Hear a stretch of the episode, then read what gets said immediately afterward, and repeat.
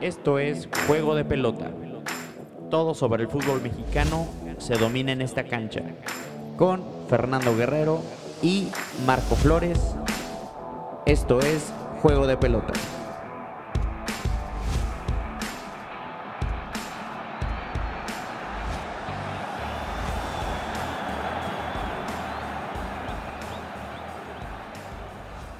Hola amigos, bienvenidos a un episodio más de Juego de Pelota, su podcast de confianza para toda la actividad del fútbol mexicano. Estoy con Fernando Guerrero, yo soy Marco Flores. ¿Cómo estás, Fer? Hola, muchas gracias a todos por escucharnos en este nuevo episodio de Juego de Pelota y pues, ¿cómo estás tú más bien? Te veo con una sonrisa de oreja a oreja por, supongo, el último partido que tuvimos de, del clásico de, de este podcast y pues donde nuevamente te llevas la victoria. Eh, menos festiva que el torneo pasado, sin lugar a dudas. Mm, menos eléctrica. Se gana y es, un, y es algo bueno para el Cruz Azul, pero sin embargo no podemos decir que estaba pues, proyectada esa victoria. Es la realidad. De Gallos no gana hace más de que un año. Entonces las plantillas tienen una disparidad eh, total y a pesar de que no fue brillante ni mucho menos Cruz Azul, pues ganó creo que bien, justamente por la calidad de la plantilla. Pudo haber habido ahí un golazo de Rivero, una gran jugada colectiva del Cruz Azul. Eh, lástima que no se dio porque hubiera sido uno de los mejores goles del torneo. Eh, y Gallos, pues chato, ¿no? Se sigue intentando encontrar. Aún así creo que se está viendo mucho mejor en esta nueva etapa.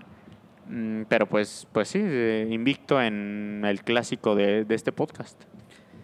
Fue justo el resultado, la verdad, fue justo en cuanto a lo que presentaron cada uno de los equipos. Entonces, estoy pues conforme, podría llamarse, del resultado, porque a veces cuando hay una decisión arbitral o algo así y que queda ahí un poco de pues de una sensación de que te robaron o que no fue justo, pues puede ser que ahí estuviera desacuerdo, pero en este caso, en este último partido, en este clásico del podcast, pues más que merecido por el Cruz Azul. Y bueno, antes de, de comenzar ya en materia de lo que fue esta semana de deportiva, pues pedir una disculpa, ¿no? A todos nuestros podcuchas, a todos nuestros seguidores, que pues el, eh, la semana pasada no pudimos por ahí este eh, se grabó el episodio, episodio, se subió, pero um, hubieron problemas ahí técnicos con el equipo de grabación, más para ser específicos con ustedes, con el con la computadora con la que grabamos esto y pues se procesó súper mal y el archivo estaba pues corrupto, entonces no pudimos recuperarlo. Eh, y pues sí, siempre eh, odiamos quedarnos en la banca y esta vez no pudieron ustedes, lo cual apreciamos mucho que pregunten por el espacio pues no nos pudimos presentar, pero ya estamos de regreso. Sí, cosas que pues pasan, ¿no? Normalmente con algún dispositivo digital, algún dispositivo eléctrico, pues que en algún momento pues falla, ¿no? Entonces, en ese sentido fue ahí, pero bueno, ya estamos trabajando para que pues en la medida de posible no nos vuelva a pasar.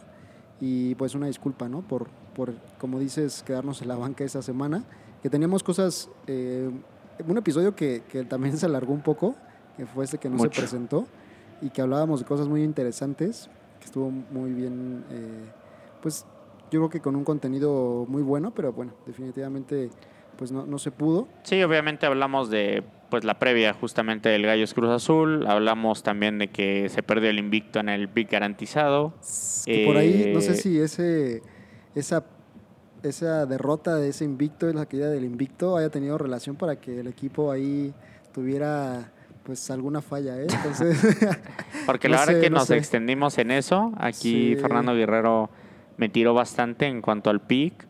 Eh, no, no, no tirar, simplemente. Y, me, pues, y a pesar de todo, me animó a seguir con la tradición. Y hoy hay pick garantizado. Hoy hay un pick garantizado. En ese que ya episodio, no es garantizado, pero hay, hay pick más bien. En ese episodio comentábamos que, que pues no te desanimaras, ¿no? Que aun cuando se, se, tuvo esa caída, que te ganó el corazón porque fue un pick relacionado al eh, Cruz Azul contra Juárez, o Juárez Cruz Azul, porque fue de visita a Cruz Azul, eh, pues te ganó el corazón y te fuiste con la victoria del Cruz Azul. y además me parece que bajas 2.5, ¿no? Sí, era un pick bastante ambicioso, el momio era buenísimo. Eh, al inicio del encuentro pensé que se iba a dar y en 25 minutos, 30 minutos después ya estaba pues resuelto, ¿no? Que no íbamos a poder cobrarlo. La verdad sí me puso un poquito triste porque pues andábamos muy bien, pero también no se vale pues, desconectarnos así, pero la verdad sí me pegó un poco anímicamente el perder el pick garantizado, ¿no? Sí, este tema de las apuestas, pues tanto en el podcast con nuestros seguidores y a nivel general, pues es algo que causa pues sensaciones, ¿no? A, todos los que seguimos el deporte, en este caso en específico, y nos centramos en eso, en el fútbol, pues de que lo hace emocionante, atrae un poco más a cierta, cierta parte del público. Y tanto es así que, pues ahorita en el fútbol, vamos a verlo en México y a nivel global, pues qué tan metidos están ya las casas de apuesta, ¿no? En el fútbol. O sea, tanto como patrocinio, como también o sea, para que el, fútbol es un, es un deporte que... Industria. La, los patrocinadores más grandes del mundo prácticamente están ahí, ¿no? O sea, todos los que son reconocidos y sé que son líderes en su marca están ahí, ¿no? Eh, tanto con FIFA como con las ligas principales de cada país. Y ahorita ya el tema de las apuestas ya está compitiendo con las cerveceras, con las refresqueras eh, ahora ya con el tema de también los de Qatar, que están metiendo también mucho ahí el patrocinio, ya están también metiéndose mucho en ese aspecto. Siento yo que es mucho porque, pues al ser un espectáculo el fútbol y sea algo que muchas veces es impredecible, eh, cada partido, pues le atrae, ¿no? Una que yo quiera meterle a ese partido y eso me hace estarlo viendo, ¿no? Eh, no hay que decir que con todo y que sea divertido, eh, es una industria peligrosa. Muy peligrosa. No hay... Estás como en un pasito en la línea, ¿no? Entre lo que puede provocar algo bueno, que es lo que estoy mencionando, eso básicamente de que te haga ver el partido, a lo malo, ¿no? Sí, me atrevería a decir que es lo mismo que traer el patrocinio de una cervecera o de una empresa que hace cigarrillos o refrescos. o refrescos, sí, para refrescos, porque la industria de las apuestas, eh, sobre todo más antes, porque se hubo un momento en que las cancelaron, justamente porque se salieron de control y la verdad es generan una adicción importante y puede llegar a destruir vidas. Entonces regresaron como desde hace, yo podría decirte que las apuestas en el fútbol bien marcadas regresaron hace como unos 10 años con la primera camiseta del Madrid con la publicidad de un casino. Pero eh, después en Estados Unidos eh, se abrieron hace relativamente poco, creo que tres años, y ahí fue cuando se abrió el boom realmente, ¿no? En Estados Unidos hay miles de plataformas y como dices, el dinero que se mueve es brutal.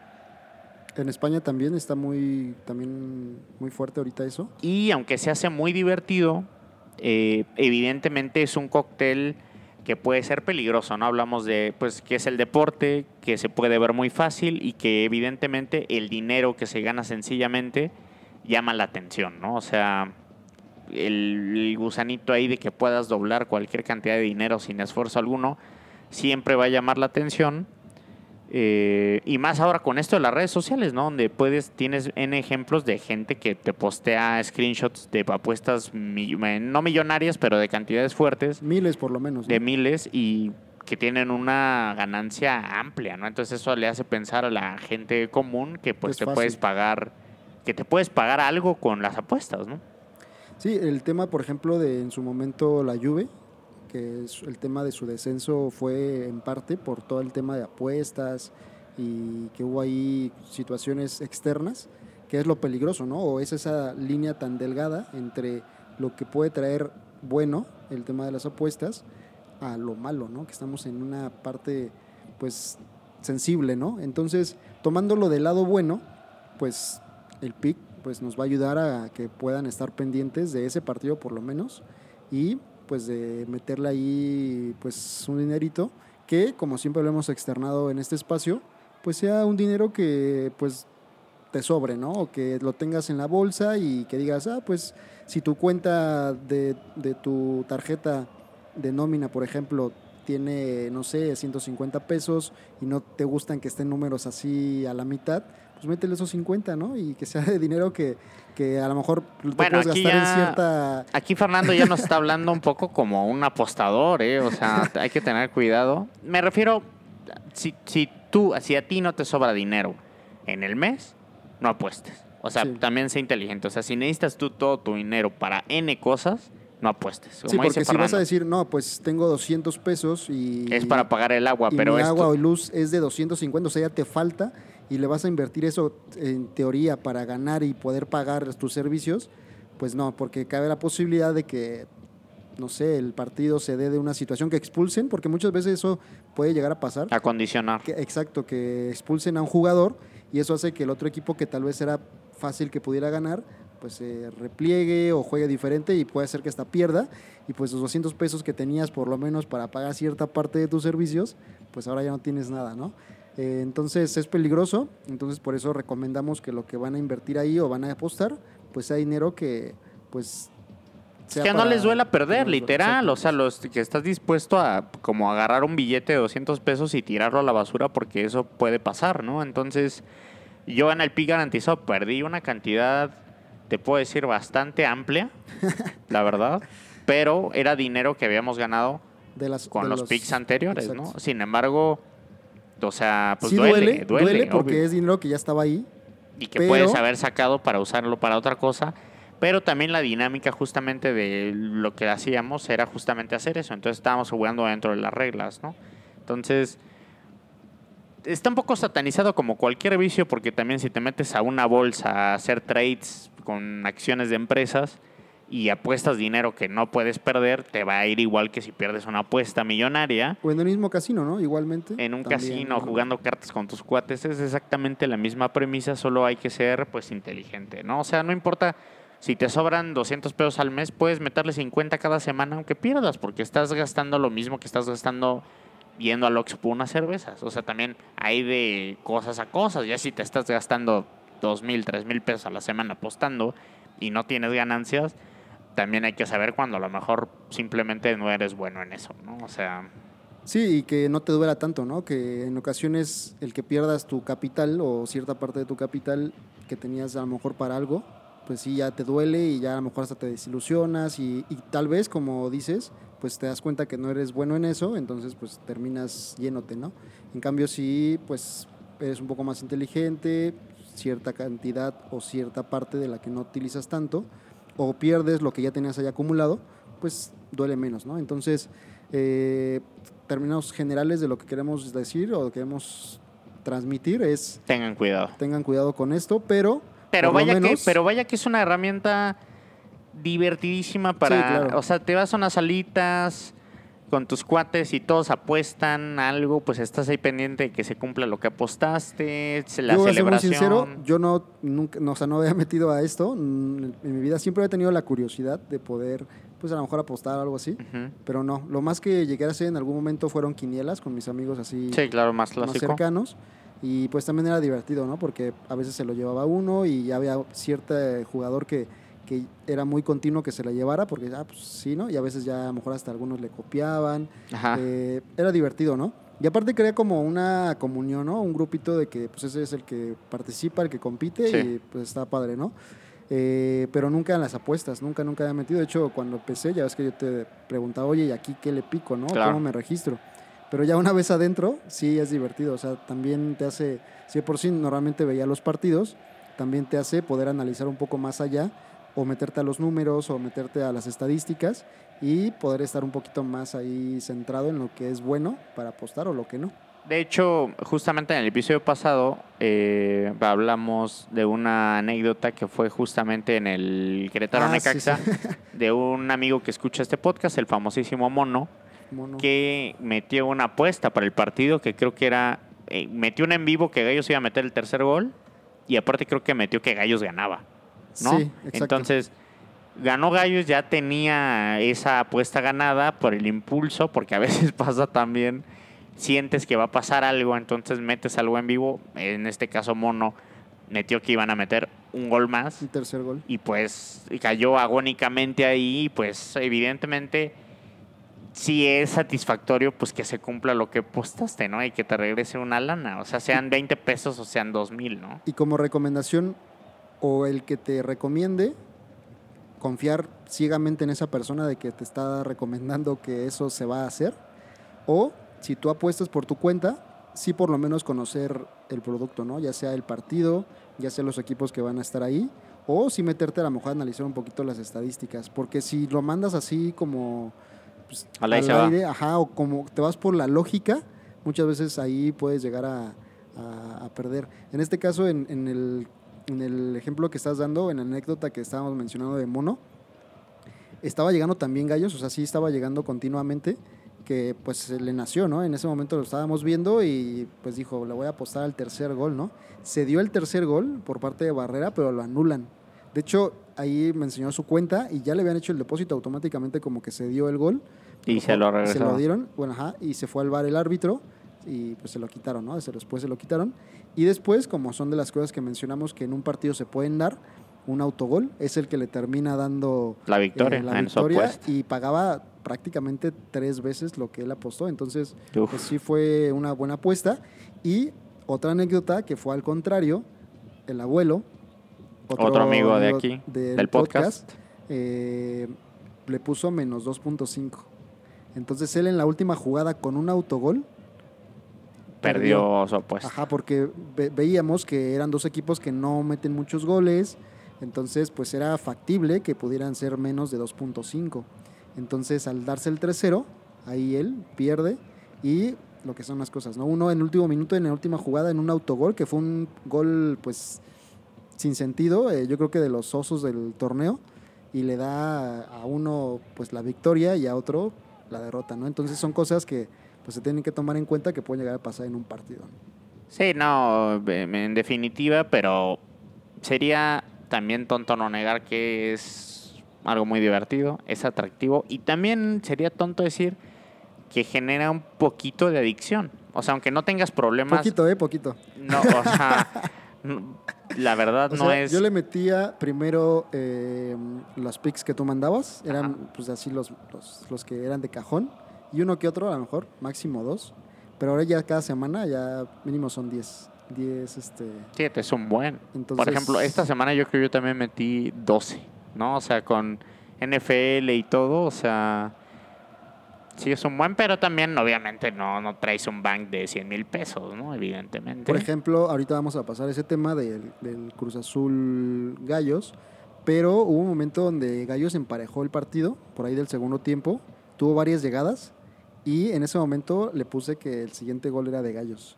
Le metí una buena cantidad porque pagaba mucho, eh, porque lo sentía, y hubo un tiro ahí de barrera que sacó el pero portero. eh, ignoraste una de las reglas que tú me No, sí, dijiste, sí, sí, ¿no? Que pero no le apuestes momento- al corazón. No, no, no, pero no fue por el corazón, sino porque se veía que estaba llegando y porque se veía sensación de peligro, ¿no?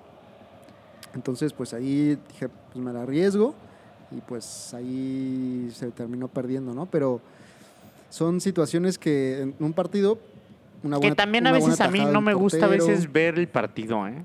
Por ejemplo, a veces meto una y la verdad, Pues le pone más nervio, ¿no? Al partido. sí, o ya sea, sé, pero a veces no, soy yo muy, no le vayas a ese- soy un poco equipo. ansioso, entonces lo checo así en Google a la mitad y ya digo, se cobró y si no, así ya sabes, ¿no? Como que silenciosamente estás en una fiesta o algo y metiste un, o en un bar o algo así o con alguien Ya lo ves. y estás viendo de reojo y dices, no mames, no se ha cumplido este desmadre, ¿no? Entonces, como también, obviamente hay placer en cobrar a los 20 minutos, está bien chido también que al 85, como dices, del autogol o algo así, también cobres, ¿no? Entonces, pero sí, pero como bien dices, creo que tienes que tener cierto conocimiento del tema al que le estás apostando o ir ciegamente con la persona que crees que te puede dar un buen pick.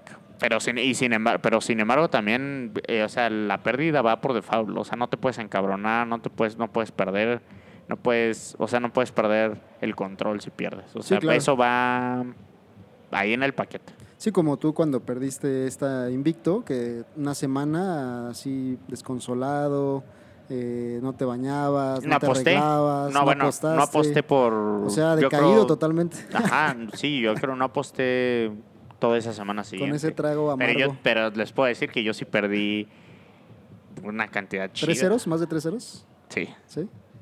Pues sí, sí duele un poco más, ¿no? Eh, duele un poco más cuando pierdes de esa manera.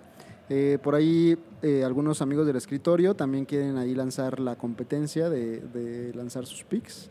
A ver, pues haremos una tabla, ¿no? Eh, a ver cada semana a quién le fue mejor. Eh, porque ellos me parece que lanzan parlays. Entonces. Sí, lanzan parlays, justamente un poco más ambicioso. No recomiendo. De hecho, ningún apostador les va a recomendar que metan parlays. Sí es más difícil. Ganas mucho más, pero evidentemente es difícil. Sí, sí, sí es más complicado, pero pues ahí ya estaríamos comparándonos con, con esos muchachos a ver cómo, cómo les va. Por lo menos en las últimas dos semanas han estado ahí un poco erráticos, pero porque también se van mucho con el corazón, entonces no está tan bien, ¿no? Sí, está es que es- apostarle a... Es que, por ejemplo, el abuelo que mencionas, nuestro amigo mencionaba que las apuestas son como la bolsa. Y yo creo que sí tiene mucha relación. O sea, también la bolsa, las acciones son altamente impredecibles.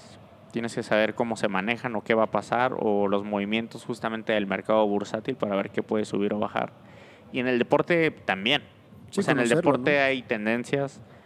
Obviamente siempre se pueden romper, ¿no? O sea, por ejemplo, había una estadística, me mandaste de corners, de un estadístico que sigue, que recomendamos mucho aquí en el podcast, eh, y casi ningún partido rebasaba los 10 corners. Y, en, por ejemplo, metí, creo que en el primero de la pasada, creo que fueron 16 corners, ¿no? Entonces, súper alejado a la métrica. En el clásico regio eh, el promedio era más o menos de abajo de 10, 9.5, Ujú. Y hubo me parece que 12 o 13. Sí. y mucho más de Tigres. Cuando Tigres es de los equipos que menos genera tiros de esquina.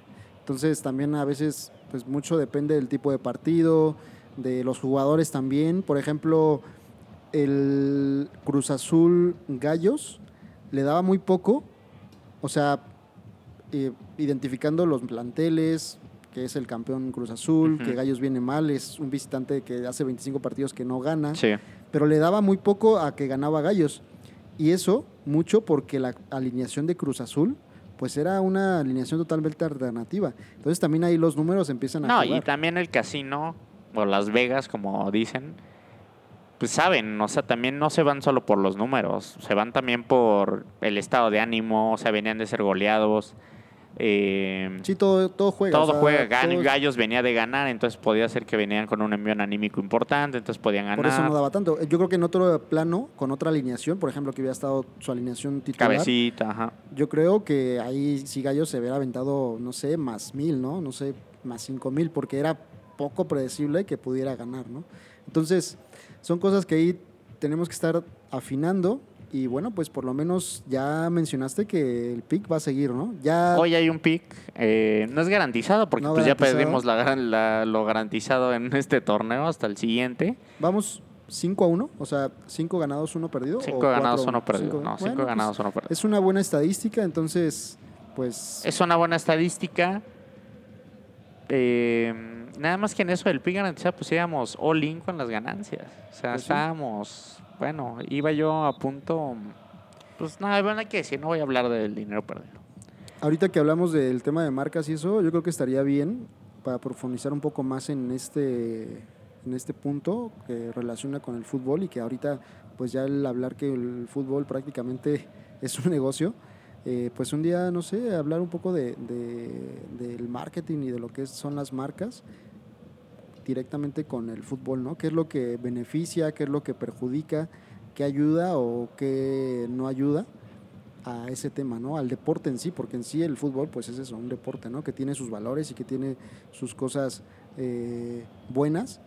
Por ejemplo, el tema, ya lo mencionaste, de que existan patrocinios de cerveza, de cigarrillos y de refresco en un deporte, ¿no? Cuando sabemos que eso, pues si es en exceso, pues te puede causar afectaciones a tu salud, ¿no? Entonces, Pero también, bueno, habría que ¿qué no, causa. ¿qué no causa afectaciones a nuestra salud en el día a día? Cosas que hacemos. Sí, eso si lo ves como en ese plano, pero en el tema de valores o en el tema de lo que quiere transmitir, pues como que habría como una, eh, no sería como, o sea, como que se estaría contradiciendo, ¿no? Por así llamarlo.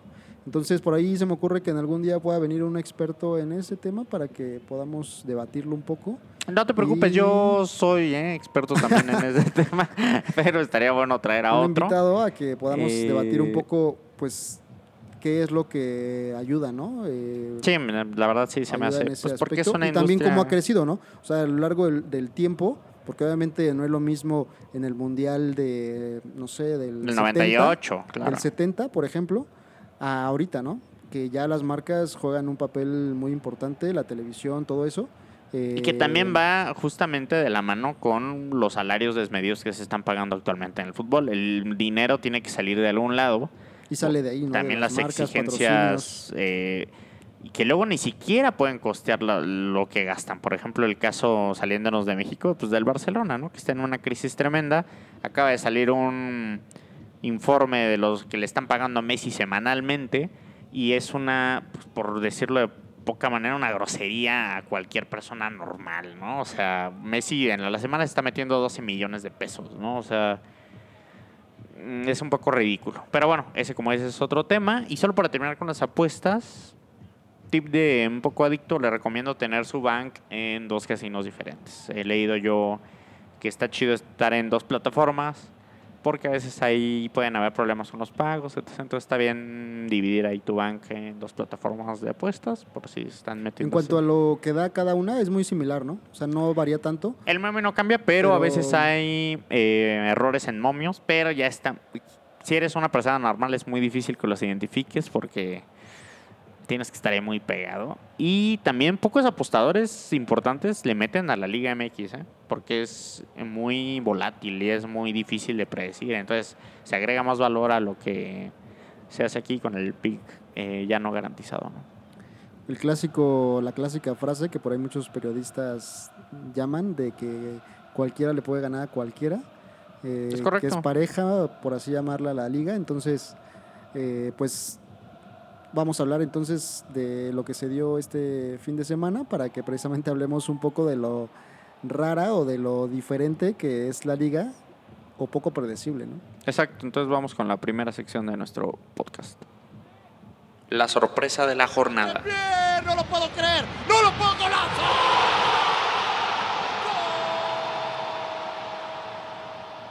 Y la sorpresa de esta jornada es Juárez, ¿no? Eh, rompe Quiniela, como mencionamos. Eh, tiene una victoria, una nueva victoria. Y, sorprende, ¿no? Dos victorias ante Cruz Azul y después ante León, ¿no? Entonces, el Tuca Ferretti ahí dando dividendos siempre, ¿no? No por algo lleva trabajando de director técnico sin parar desde hace más de 20 años. Entonces, bien por Juárez, ¿no? Más bien por el Tuca, ¿eh? Por Juárez, pues eh, no tanto, no, no sé, la verdad me da igual el equipo, pero eh, Tuca como que estaba ahí entredicho ya por varios periodistas y por gente o por afición su trabajo, ¿no? Como que le echaban en cara que solamente con grandes equipos, con buenas nóminas, como por ejemplo su último trabajo que fue Tigres, pues podía hacer buenas cosas, ¿no? Entonces, como que él calladito, no se metía en problemas y pues poco a poco ha estado trabajando. Ya el equipo contra Cruz Azul se vio ah, medianamente bien, pero ya contra León ya se vio un equipo trabajado, ya sabe como que a lo que juega, ya identificó como qué tipo de jugadores tiene para que en base a eso como que plantee su juego. Entonces, o sea, ¿no le- se te hace una garbanza de libra? ¿Sientes que ya va a empezar a sumar? Va a empezar a sumar. eh, va a empezar a sumar, pues, rascando puntos de visitante. Y yo creo que se va a hacer fuerte el local. Fuera de tema, ¿cómo, por ejemplo, un Gallos no contrata a un Tuca, no? Pues es que no cobra tres O pesos sea, el Tuca, ¿eh? optimiza todo y, y te da resultados, ¿no? O sea, Sí, es una... Es que se- sí es de los técnicos que más cobra. Sí, pero bueno, se fue a Juárez, entonces sus pretensiones a lo mejor bajaron bastante, ya se forró. Ah, bueno, no tanto se forró como- para dos vidas Sí, no Tigres. tanto con Tigres, como Tigres este, le pagaba, pero sí, Juárez es de los equipos que le está invirtiendo buen capital a- al fútbol. Eh, trajo a Marco Fabián hace poco, no Mm, ganaba poquito bueno, dinero. ya, pero ya Marco Fabián ya... Eh, y ha traído jugadores Oxidado. importantes a este jugador de, de Brasil que acaba de traer, Fernandinho, creo que se llama. Sí. Entonces son jugadores que pues no es una plantilla pues barata. Entonces por ahí me parece que tiene cierta inversión de Estados Unidos al estar ahí en la frontera. Me parece que la, la dueña tiene ahí ciertos contactos que le están invirtiendo el equipo. Entonces, eh, pues yo creo que Tuca va a empezar a demostrar que es un- una persona que trabaja bien y que pues además todavía trae ganas, ¿no? Porque muchos podrían decir que después de venir a- prácticamente de ganarlo todo con Tigres, Es su pasión, la verdad, del Tuca todavía dirigir. tiene ganas, ¿no? De seguir trabajando. Dirigir es su pasión, le gusta estar en el medio, le gusta dirigir, le gusta trabajar. Evidentemente tiene sus defectos, como todos, pero tiene resultados el Tuca. O sea, no te gustará, será aburrido, pero te da dividendos y al final de cuentas eso es lo que mantiene a un equipo para aspirar a más cositas. O sea, sumar, sumar, sumar, sumar y después ya vas ahí modificando cosas para intentar hacerlo al siguiente nivel. No, no estoy diciendo yo que Juárez va a ser campeón, no estoy diciendo ni siquiera que va a calificar, pero creo que sí es, no va a ser un cheque al portador como habitualmente lo es.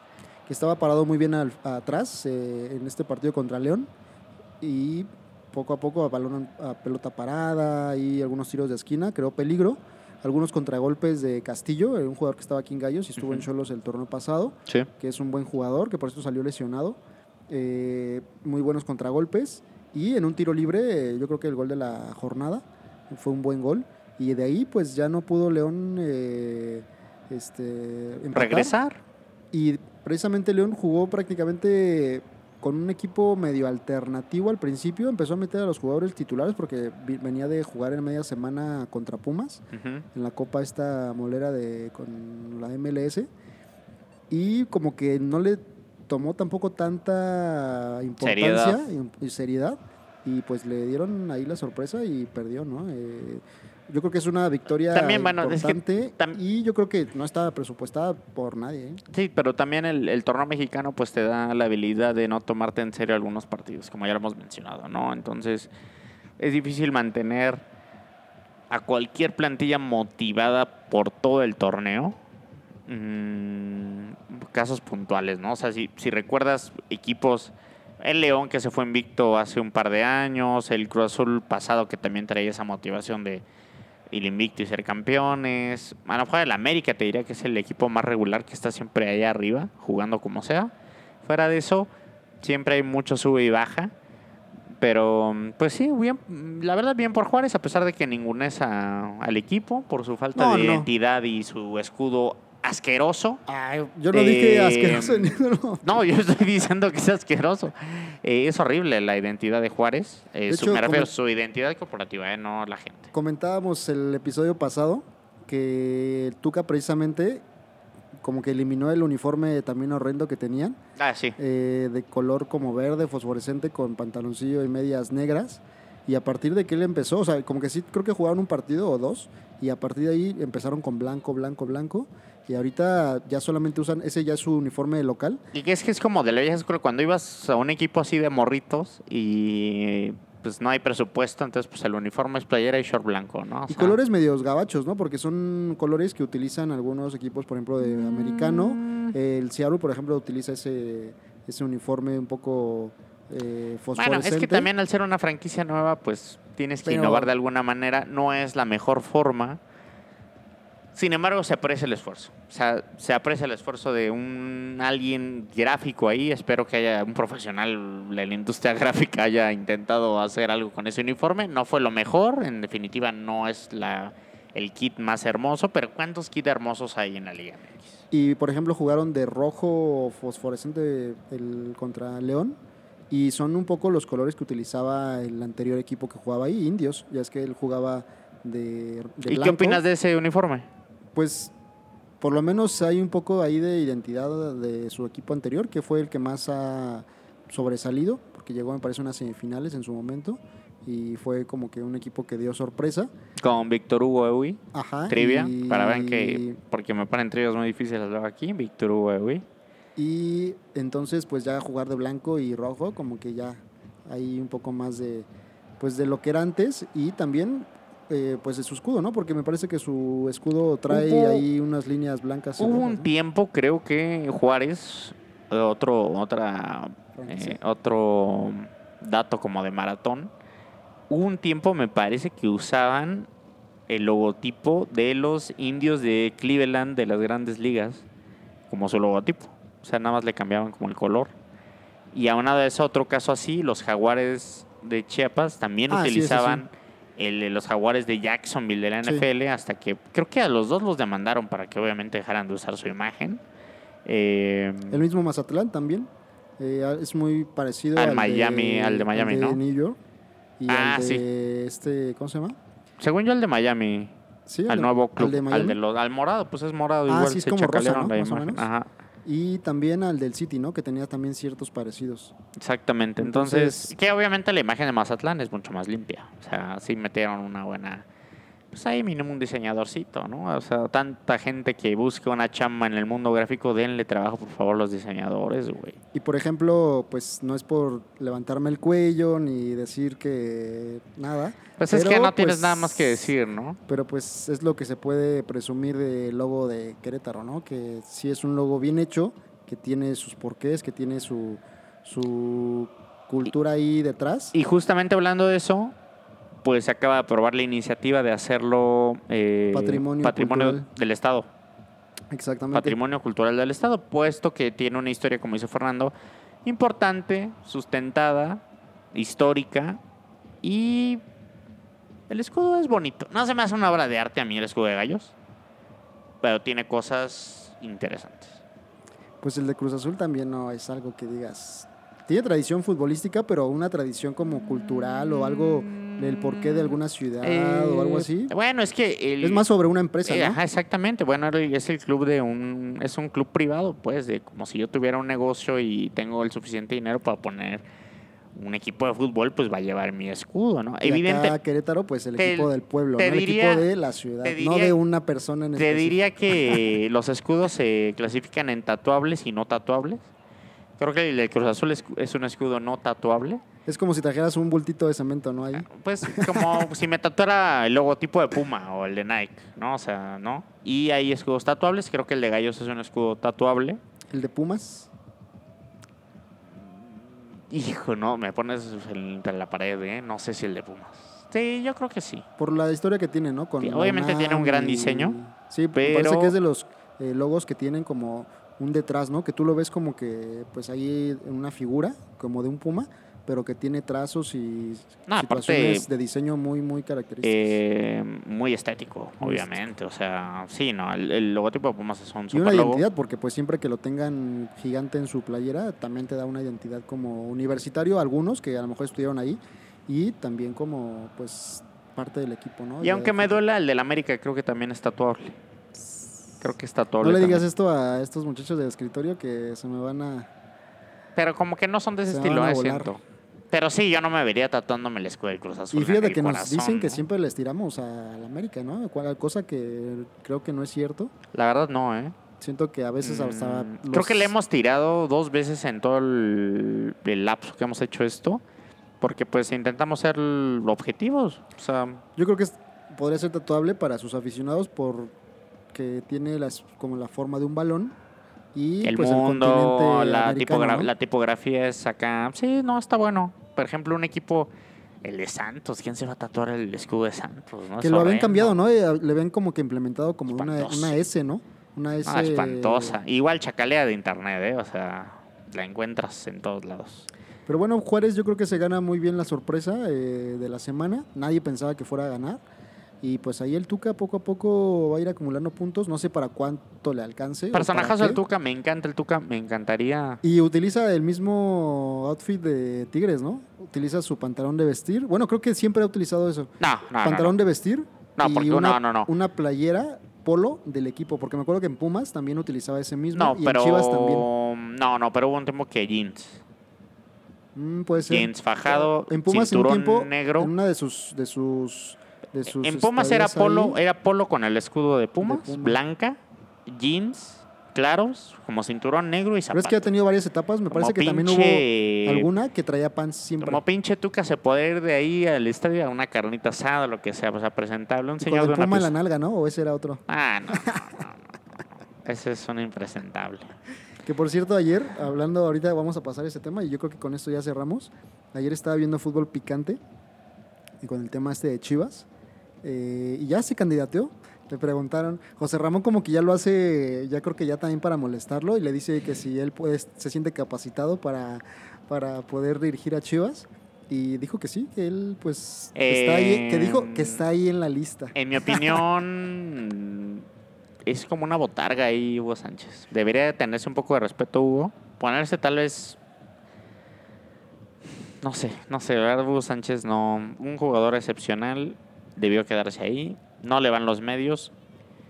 Tuvo ahí un bicampeonato que es como si te sacaras la lotería, porque No, de verdad no, no, no. sé yo cómo Por lo ahí logró. hay una, no sé si ustedes siguen, aparte de este podcast, si siguen algún otro, les recomiendo el eh, podcast de, bueno, no, no en todo el podcast, sino ese episodio en específico de este, el Wherever.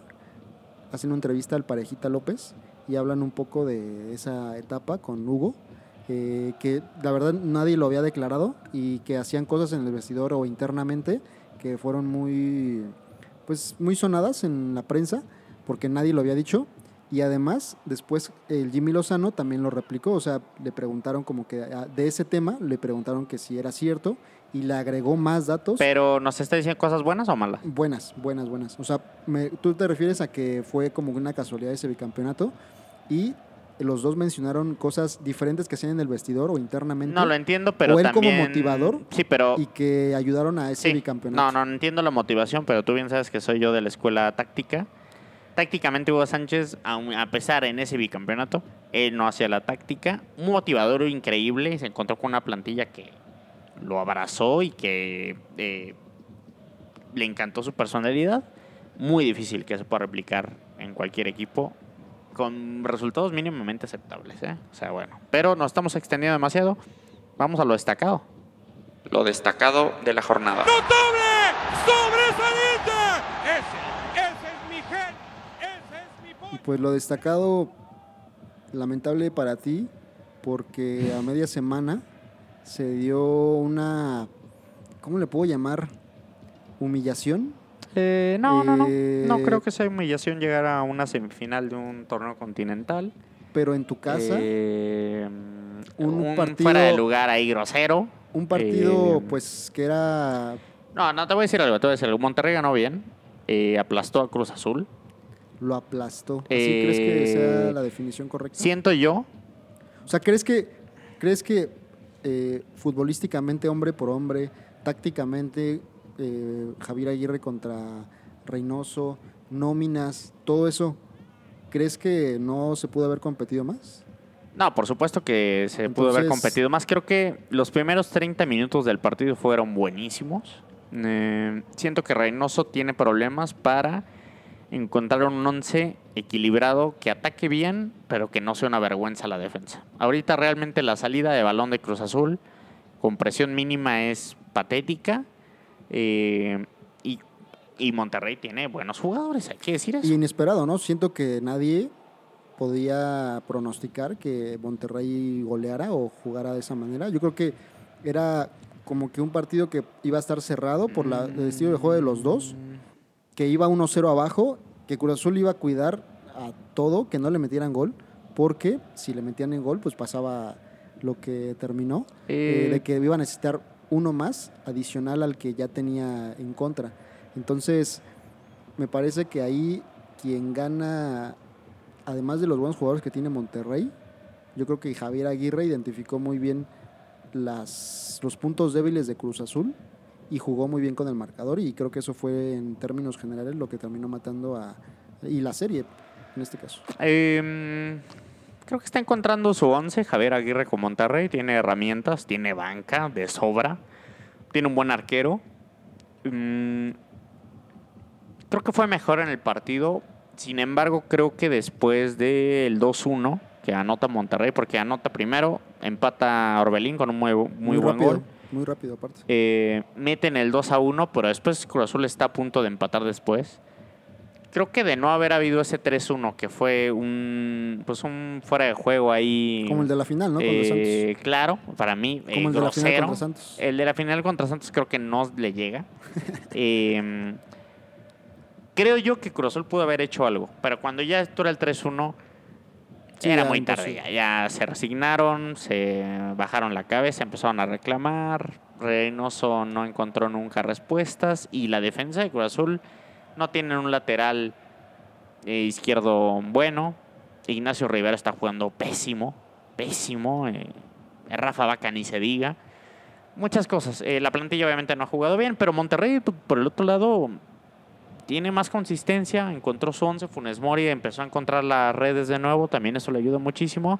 Y tiene este media punta por izquierda. Maxi es el que siento que es el que está llevando a buen puerto toda la parte ofensiva de Monterrey porque se ha visto una diferencia desde que yo a México era un jugador que pues costó 12 millones de dólares. carísimo venía a ser seleccionado argentino titular eh, y pues, La máxima promesa de Independiente en su tiempo. y llegó aquí pues no hizo nada pero ahorita con Javier Aguirre como que no sé si la posición donde la libertad que le está dando sea lo que se esté desenvolviendo mejor pero es el jugador ahorita que está haciendo diferencia Siempre me he dado cuenta que eres muy pro Maxi.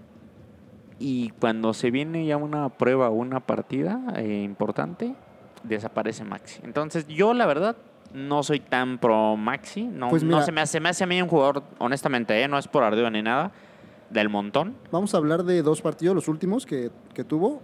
Los dos eh, fue asistencia de Maxi y buen juego de él, ¿no? Entonces, pues son dos partidos importantes porque de haber perdido contra Cruz Azul el que fue el miércoles, El jueves. el jueves, y después le venía el Clásico Regio. Entonces era una semana muy importante para el Vasco, para Monterrey, para sus aspiraciones a, a los dos torneos, y que además de ganar ese partido contra Cruz Azul, pues se daba la final en su casa, porque va a ser un solo partido, entonces aseguran la final en su casa.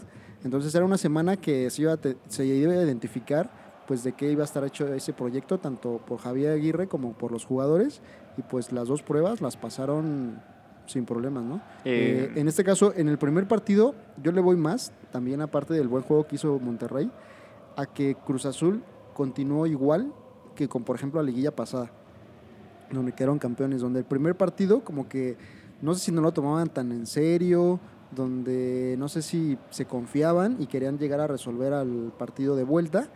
Y aquí pasó lo mismo, como que con, en el partido contra Monterrey, en Monterrey en la ida, como que, como que pensando, ah, ya le damos vuelta, ah, pues nosotros en cuanto queramos meter el acelerador ganamos. No sé, como que cierta displicencia. bueno, son. Y Ahorita, Eh, en, el, en el de vuelta, por ejemplo, contra Toluca se les complicó en la liguilla pasada porque les jugó muy similar a Monterrey, donde estaban con un gol arriba, replegados, y les meten un gol y ahí es donde se le empieza a complicar la serie. Aquí con Monterrey ya no pudieron porque, pues obviamente Monterrey tiene un poquito de más arsenal hacia el frente y pues un equipo más equilibrado. Y, por ejemplo, el portero que viene de Boca fue una gran contratación. O sea, sí le estuvieron buscando ahí con Volpi, le estuvieron buscando ahí con varios porteros y yo creo que, que, este que trajo, pues yo creo que ha sido diferencia también en esos partidos eh, importantes porque sacó varias, tanto en el de ida como en el de vuelta y en el clásico regio sacó una a Guiñac que después pega en el poste y ese era el empate. Entonces, Bueno, vamos, vamos, si habl- hablamos de arqueros, bueno, el Cruz Azul no ha tenido a su capitán toda la temporada, al señor que organiza toda la defensa y al señor que le pone probablemente la actitud al equipo. ya en la sub-20 este fin de semana contra Gallos precisamente. Entonces, pues ya yo creo que ya en uno o dos partidos yo creo que va a estar de regreso. Pero como evidentemente pues te ha descanchado, no va a ser la versión Sí, que vimos impresionante el torneo pasado que te sacaba absolutamente todo Corona. Entonces, eh, está ninguneando el Cruz Azul, ¿eh? También no, no. mucha gente está ninguneando. No, No, estoy diciendo solo Fernando, está ninguneando Cruz Azul. Cuidado con Cruz Azul. Nada más, cuidado. El AVE, también quiero decir, le va a ganar a Monterrey en la final. Pero sí fue un golpe duro, ¿no? Para Cruz Azul, que lo hayan eliminado de esa manera. Fíjate, porque que, fíjate que no veo tanto a los jugadores tan cabizbajos. ¿eh? O sea, la verdad yo creo que mentalmente están en semestre sabático. Ganamos, no nos chinguen, este, ya lo logramos, descomprimieron, no han podido, Reynoso no ha podido encaminarlos y motivarlos. Y creo que hasta la directiva les dio un pase. No, no debería ser así, no estoy diciendo que esté bien, pero creo que así es. O sea, ¿qué les vas a poder reclamar después de ganar algo que se negó más de 20 años? No deberían hacer, ser así las cosas. Pero la verdad, no sé, ¿eh? la verdad sí. Hay mucha gente en Twitter que dice que no espera nada de Cruz Azul este semestre. Yo creo que pueden agarrar motivacioncita ahí al final con la cosquillita de poder ser bicampeones y hacer algo interesante. Ahorita realmente no es ni candidato. ¿Y la salida de Ordiales no crees que también esté afectando? Porque él estaba al frente del proyecto durante la, el torneo del campeonato y sale a inicios de este año. Y. Mm, no creo, No, pero. perdón, a mediados de este año, o sea, en verano salió. Sí. Y ahorita ya sin esa cabeza, que la verdad siento yo que fue importante porque él comenzó hace dos años más o menos, eh, cuando trajo a Romo, trajo a varios jugadores interesantes, eh, que era su proyecto, lo finaliza con el título y sale. No sé qué tanto también está afectando eso. Tal vez sí, pero también la plantilla del azul, por ejemplo, Orbelín ya se va a ir. Romo también no sé si se quiera quedar. Creo que el de los más comprometidos es Cabecita y eh, tiene molestias, ha estado con selección. También Cabecita, cuando juega Cabecita, el equipo es distinto. Y no ha jugado, prácticamente este semestre, no ha jugado el Cabecita, ¿no? Entonces, mm, es difícil, es difícil. Bien por Monterrey, Monterrey, candidato a todo, la, la Conca Champions, obviamente. Va a tener un buen partido contra el AVE y en el Va a ser bueno, ¿eh? yo creo que sí va a estar bueno, porque normalmente en ese estadio los América Monterrey han jugado algunos, algunas semifinales, me parece que dos. Eh, Se recuerda el golazo ese de chilena de Funes Mori, ¿no? Entre el AVE. Sí, la final, la última final la perdió América contra Monterrey. Eh, un gol me parece de Michael Arroyo también en una serie. ahí Ah, en buenísimo, sí. Que fue una- un partido de volteretas. No, pero creo que ese fue contra Tigres. No, no, no. O sea, ¿El de Michael Arroyo? sí, fue una. Me parece que quedaron 3-2 a favor de Monterrey y eso les da la final contra Pachuca. Eh, Mm. Entonces también ahí fue una serie donde Michael Arroyo metió dos goles de tiro libre, i- idénticos los dos, ya que le pegaba muy bien de, de fuera del área. Entonces va a ser un buen partido y pues Javier Aguirre cumpliendo, ¿no? Veo, eh, bueno, sigo a dos personas que, que son aficionados del Monterrey y por ejemplo con Mohamed, lo, o sea, lo detestaban. eh, con Alonso igual, porque su estilo de juego, aparte no, no obtenía ciertos resultados. Oye, pero. Y ahorita con Javier Aguirre empezaron también muy igual, como que decían, es que es más de lo mismo, es igual defensivo, eh, no juega como la plantilla que tiene. Bueno, pero. Y poco a poco, con resultados y con este último torneo, como que ahí más o menos los está convenciendo. Sí, pero de- a, a- a resultados. O sea, a Sí, claro. resultados, ¿no? y a la forma, no, porque no, obviamente no es lo eh, mismo ganar, no sé, quedar 0-0 en el partido de vuelta contra Cruz Azul en el El Azteca y que ganaron por porque habían ganado en su, en su casa, a ganarle 4-1 a Cruz Azul, el campeón, y además de la manera, ¿no? Entonces, Sí, pero yo te- creo como que, aficionado eh, muchas veces te queda mejor satisfacción y ya le das una palomita ahí al técnico, ¿no? Yo creo que está cumpliendo a penitas.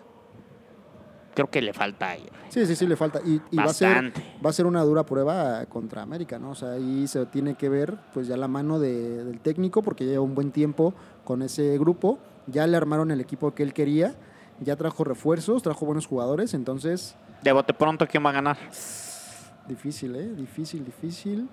Eh, pero pues vamos a comprometernos y para que nuestros amigos del escritorio por ahí nos digan lo mismo de siempre, que le tiramos a la América y que todo lo que nos dicen por redes sociales, pero yo creo que Monterrey se lo lleva. Monterrey se lo va a ganar. Yo creo que el AVE gana, ¿eh? De visita. eh, y qué atractivo que sea un partido. Y así es, exacto, es, es muy atractivo, pero hay que identificar que Monterrey en, es- en ese estadio las finales le cuestan también, ¿no? Entonces... Y al AVE pues, se le dan. Entonces Se también hay que tomar en cuenta eso. Eh, el campeonato de Monterrey fue en el Azteca. Es correcto. Entonces los que ha jugado ahí Es en ese estadio, pues por ahí por ciertos errores, situaciones de Avilés, de este Cardona, que han fallado penales, el Pasto, el Conejo, que se han dado varias situaciones en las que se les ha negado el título ahí. Entonces también hay que poner esa ese, ese plano ahí. No sé si antes ahí era un cementerio, como que lo que normalmente se dice, por eso está maldito ese estadio, no sé. Que el estadio más bonito de México, ¿no? Para ti. Mm, No, yo creo que el OVNI es el más bonito. Híjole, De a mí se me hace- Y Hablando de Chivas, pues vamos a la siguiente sección. Justamente vamos a la siguiente sección de nuestro podcast. Lo lamentable de la jornada.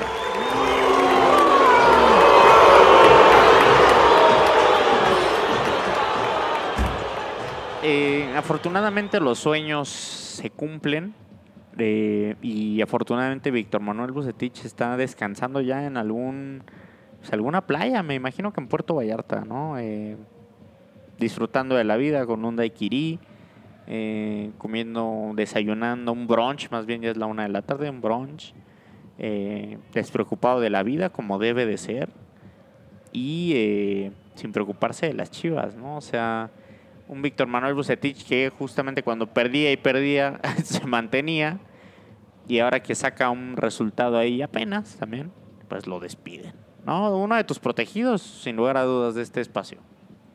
Sí, algo raro, ¿no? O sea, si Chivas está en esa sección de lo lamentable, no tanto es porque despida a Bucetich, porque ya hemos hablado que, que si es un trabajo o un proyecto que pues no se veía futuro, ¿no? O sea, como que nunca dio buenos resultados, por ahí ganó un clásico en una, en una liguilla y fue como que lo que lo mantuvo.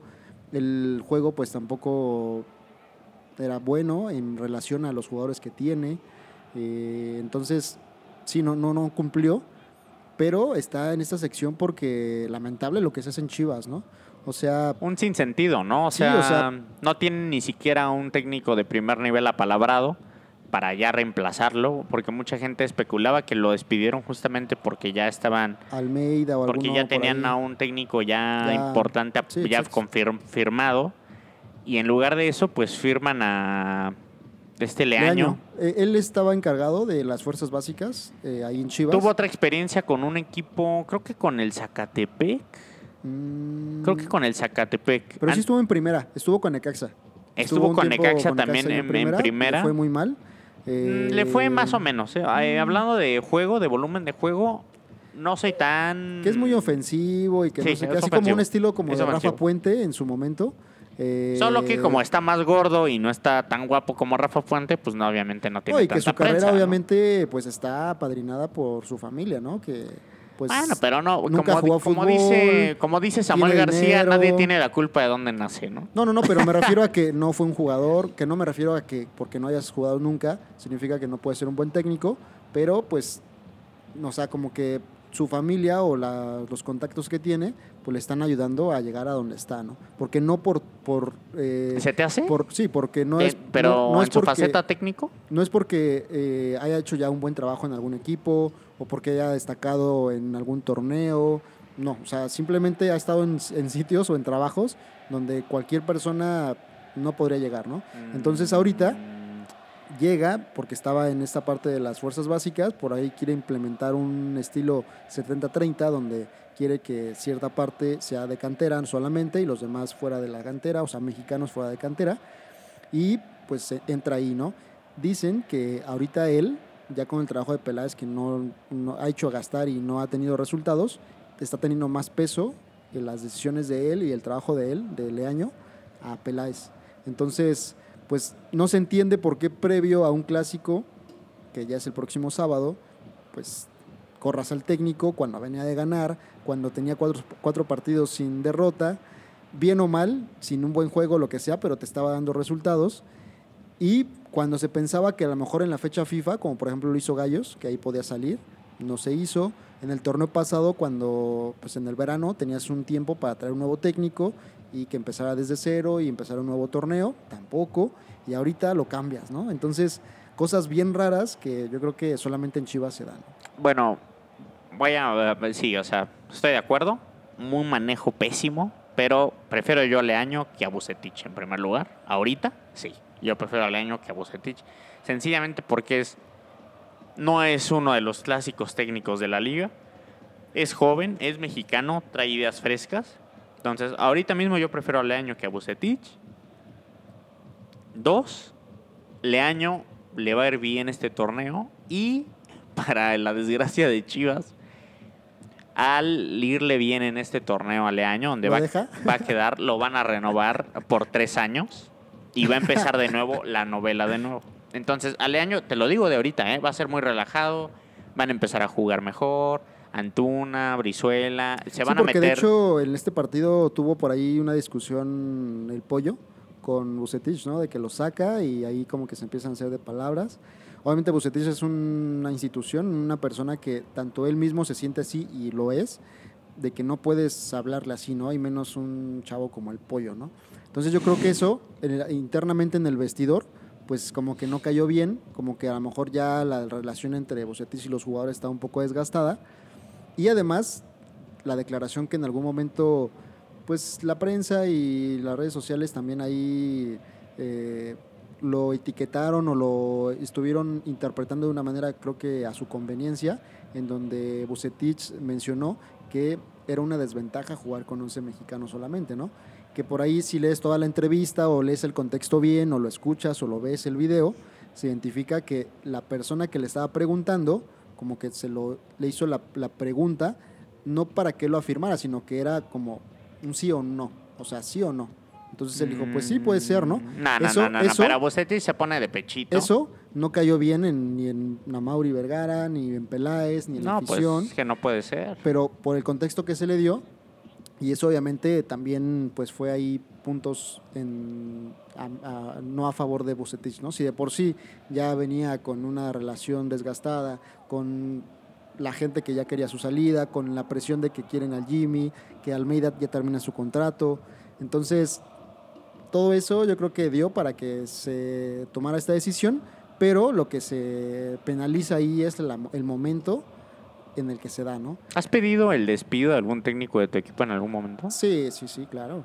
Sí, sí, sí, Hay, hay veces que sí no se ve un, pues un futuro o que esté haciendo algo diferente en el equipo, que le saque el jugo, que le saque, que, que se vea bien con los jugadores, que se vea que por lo menos, por ejemplo, me gustan los técnicos que están como que gritando, que están dando indicaciones ahí en el, en el campo.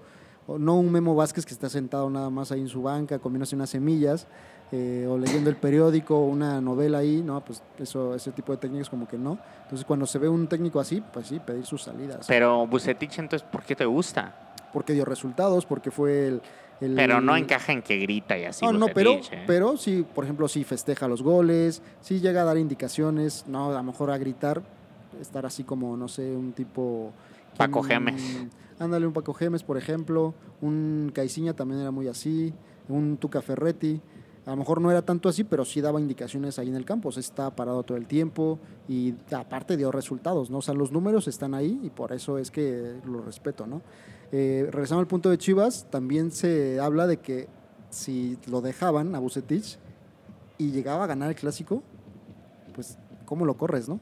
O sea, ¿cómo lo Mm. puedes correr en ese momento, no? Pues sí, pero también. Por eso dicen, pero si como iba bien, pero ya como iba dices- sacando resultados y lo llega a dar contra el clásico, pues ya no lo podemos correr tan Sí, pero fácil, como dices, ya estaba pagado su salario. Ganara o le ganara a la América, X. Si ganara, qué bien por la afición, felices, todo. Se gana terminar el torneo. No iba a ser campeón, las chivas no van a ser campeonas. Entonces lo corres ya después. O sea, como dices, también no tiene, un- no tiene sentido porque va a pasar que Leaño va a ganar juegos y va Yo a creo haber... que el año le van a pagar lo mismo que en su posición en la que estaba Sí, contratado. pero ¿no? el problema es que va a empezar a ganar juegos, se va a meter al final del torneo entre los primeros cinco, me atrevería a decir seis.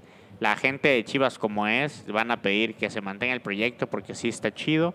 Van a renovar al año por tres años, lo van a presentar como si fuera el próximo Jimmy Lozano y van a empezar otra vez de la chingada al próximo torneo. Entonces, esa es la métrica de Chivas porque también se quiere, eh, Chivas quiere ahorrar todo, no tiene dinero también, o sea, no no puede, le gusta esa el 70-30 que mm, dice el año porque pues se ahorrarían un buen de lana. Entonces, y ganarían porque van a salir jugadores. entonces también esto de que metan el año es ver si es bueno para ahorrarse la lana de un Almeida, de un Mohamed, de un Heinze, eh, etc., que les van a cobrar un chingo de dinero. Porque a pesar de todo, mi Almeida no, no se me hace... Mucha gente piensa y muchos aficionados de Chivas lo tienen como un mesías ahí que va a salvarlos. También no se me hace a mí algo fuera de lo normal, ¿no? Entonces, Leaño los va a convencer, va a ganar, va a jugar bien las Chivas. Dirigió y- un partido ya. y si Y contra el América Leaño, bueno, se va a hacer como el próximo Jimmy Lozano. Ya sabemos cómo es aquí en México, ¿no? O sea, gana un par de partidos y ya van a decir que es innovador, que trae una escuela El nueva. próximo que... Mourinho, ¿no? Exacto, ¿no? Entonces, va a pasar eso. Ya dirigió contra Juárez, un partido, me parece que fue antes de que llegara Atena, que ya, está- ya estaba ahí en, en Chivas. Y eh, dirigió ese partido, creo que fue el último del torneo, y ganó. Entonces ya tiene ese antecedente. Ahorita va contra Chivas, no contra América, perdón, no es lo mismo. Eh, imagínate también que lo lleguen a golear. Yo creo que también ahí, pues, es del, del otro lado, ¿no? Que lo llegue a golear o que América lo haga ver mal y que... Sería pues, lo mejor para Chivas. Lo mejor para tengan Chivas. que ahora sí buscar a un técnico, porque todavía falta torneo, o sea, todavía ahorita podrían pues mantenerse ahí y calificar, ¿no? Pero si se va, eh, en lugar de que le salga bien la despedida de Bucetich, le salga para mal, pues también ahí, no sé, si tenga que buscar un técnico antes de que termine el torneo, porque me parece que el año como que la perspectiva o la idea es que mantenerlo todo el torneo, ¿no? Sí, no, el año va a terminar, aunque pierda todos los partidos, va a terminar como el interino. eh, y va a terminar como el técnico principal de las Chivas para el próximo torneo. Ayer tuvo Lo una firmo. entrevista Peláez en donde le preguntaban como qué perfil buscaban y mencionó un perfil entre Leaño y entre el Jimmy. O sea, un técnico joven, un técnico con nuevas ideas, con ideas frescas, que trabaje bien con fuerzas básicas. Nos da el año, ¿no? Prácticamente Pero también Leaño. Jimmy es eso, ¿no? Entonces, por eso como que, pues dices... O sea, no buscan un técnico pero- pero- viejo, pero un honestamente- técnico de experiencia. Pero honestamente, ¿crees que haya mucha diferencia entre Leaño y el Jimmy? ¿Crees honestamente? O sea, a pesar del éxito Claro. reciente, Sí, ¿crees que sí, hay sí. mucha diferencia? Sí, sí, sí. Por lo menos La verdad, yo no, yo no Mira, creo, ¿eh? eh, en un técnico es muy, es muy importante el respeto que pueda haber de, de técnico a jugador. O sea, sí puede ser que lleven una buena relación, pero el respeto siento que es importante. Y ahorita el Jimmy ya tiene ganado, además de que con varios jugadores de ahí los ha dirigido o los conoce. Entonces eso juega un papel importante.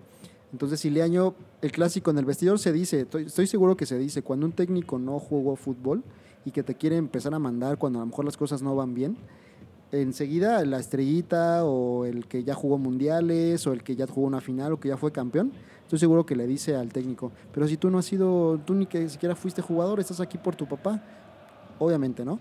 Entonces ya una persona que sea un poco más reconocida, que ya tenga algo ganado, como el Jimmy, por ejemplo, que ojalá no llegue a Chivas, pero como él, pues sin problema no se le suben tan fácil encima, ¿no? Que fue lo que yo te comentaba que en algún momento que le pasó aquí en Gallos al Jimmy, en donde él pues venía de la, dirigir la sub-20, no había ganado nada, estaba padrinado por Villanueva y por Beltrán, porque ellos fueron los que le dieron la oportunidad, porque son grandes amigos, y los jugadores hubo un momento donde sí, sí, sí, yo te hago caso, buenas ideas y todo, pero cuando las cosas empezaron a ir un poquito mal, se les subieron encima algunos jugadores ya importantes, con experiencia, y ya no pudo hacer nada. Bueno, ¿no? pero yo creo que eso habla peor de los jugadores Ah, claro. que de los directores Sí, sí, sí, técnicos. pero ¿no? ¿Qué son importa que que, nunca haya jugado yo si soy un pinche erudito de la táctica, güey? Pero Tú son estás- cosas que pasan. Sí, o sea, pero- sabes que el, el lugar de un técnico, Sí, pero yo creo- pero un yo creo que- está en contra del técnico o una parte del grupo está en contra de él, pues es fácil Sí, pero poderlo yo, eliminar. sí, pero yo creo que en Chivas ya eso debería estar mega controlado, ¿no? O sea, ya basta, ¿no? Y si se tiene que correr quien se tenga que correr, que se haga, ¿no? O sea, no están para ahí meter aquí, güey, está este señor y lo acatas, ¿no? Y punto. O sea, ¿le hace falta eso a Chivas? Eh, pocos nombres se me ocurren nacionales interesantes para Chivas, la verdad. O sea, también no es que hay un abanico increíble de gente que pueda agarrar Chivas. del Jimmy Lozano ilusiona a todos los de Chivas porque jugó bien Antuna y Vega en los Olímpicos. Es lo único que... Y pues el único argumento que tienen todos los de Chivas es eso, que jugaron cuatro partidos bien en los Olímpicos y por eso creen que se va a replicar en todo el equipo. Entonces, abogo porque se piense más. Tú no quieres porque no quieres que... Quieres que el Jimmy se siga estudiando en Europa, lado, que se vaya. Es como también uno de tus protegidos de este espacio. Ya todos son mis Pero protegidos. Leaño mm, me gusta, me gusta, la verdad, y va, va a sorprender a muchos. Y Pues, un saludo a Buse, que no sé, me imagino que está en un jardín amplio, con un césped Con su hija, ¿no? Yo eh, creo verde, recién podado. Con su hija, la que era No, su hija, su hija está en su jale. No, no, no, ya Ah. me parece que ya no trabaja así algo nacional. Es más local porque ellos son de Monterrey y viven ahí. Entonces, él, por ejemplo, aquí en. Me lo en- imagino siendo vecino, vecino de Poncho de Nigris a Buse. ¿eh? Aquí Y en Querétaro una vivía en un hotel. O sea, todo el tiempo que estuvo dirigiendo en las dos etapas vivía en un hotel. Y prácticamente en todos sus equipos así lo hace. Porque él como que, pues su vida base es Monterrey. Está, es Monterrey. Entonces lo más probable es de que esté allá. A lo mejor echándose, no sé, pues un- Pues ya una micheladita, una ¿no? michelada o algo. esperando que ya le traigan de comer. Supongo que come bastante bien Buse, no va a tener ningún problema. Una buena No, y vida. con, con esa liquidación, porque pues obviamente se le rescinde el contrato, se tiene que pagar lo que le corresponde.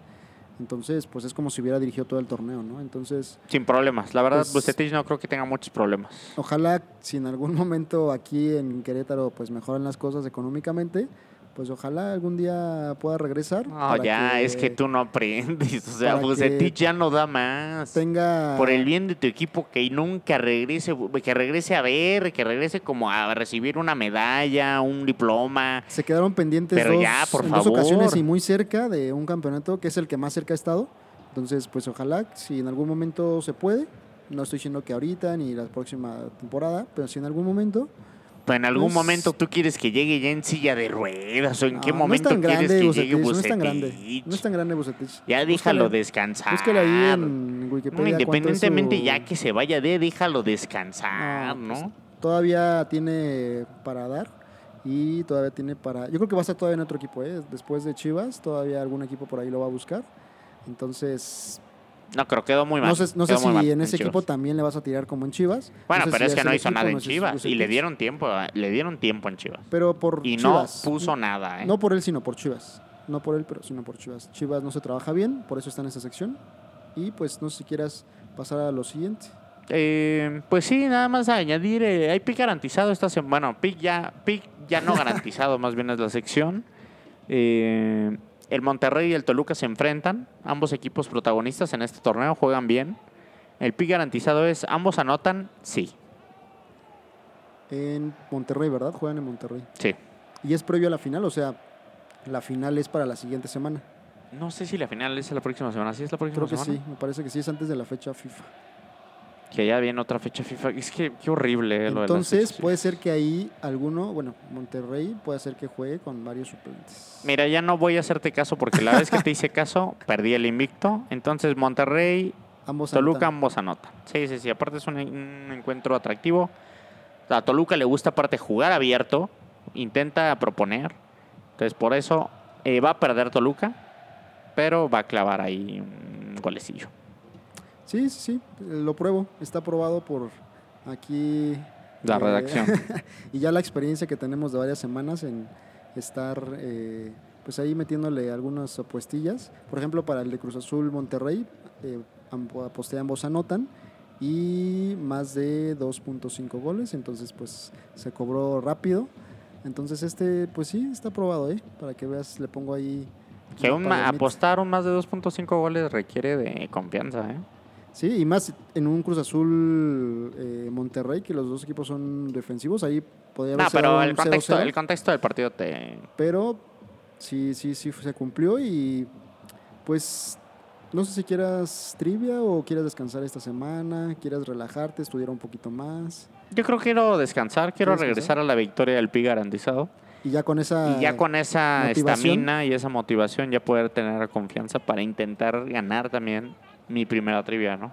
Que sería Sí. algo muy interesante, ¿no? y que voy invicto en ese aspecto, ni los invitados, ni aquí Vas invicto en ese aspecto, sin embargo, pues es un como una treta ahí, ¿no? O sea, no es muy justo, digamos, por Pero así ponerlo. ha habido algunos seguidores que me dicen, yo sí me la sabía, o sea, fácil. Ah, bueno, pero a ver, le pregunto a esos seguidores, ¿ustedes saben que Víctor Hugo estaba dirigía esa Ciudad Juárez, güey? Estoy seguro que No, an- antes no, de, no, no, porque la- ya tengo muchas cosas aquí, pero no tengo Antes de, todas. de hablar de Juárez, te pusiste ahí a investigar un poco y ya, ¿no? Ya pusiste ahí ese Eh, dato. no, la verdad es que tengo muy buena memoria, pero también, o sea, discúlpenme ustedes, no soy una enciclopedia, ¿no? Que precisamente a Eugi lo, le dieron un premio o por ahí en esta semana con Tigres, porque es un jugador, me parece que destacó en, en Tigres.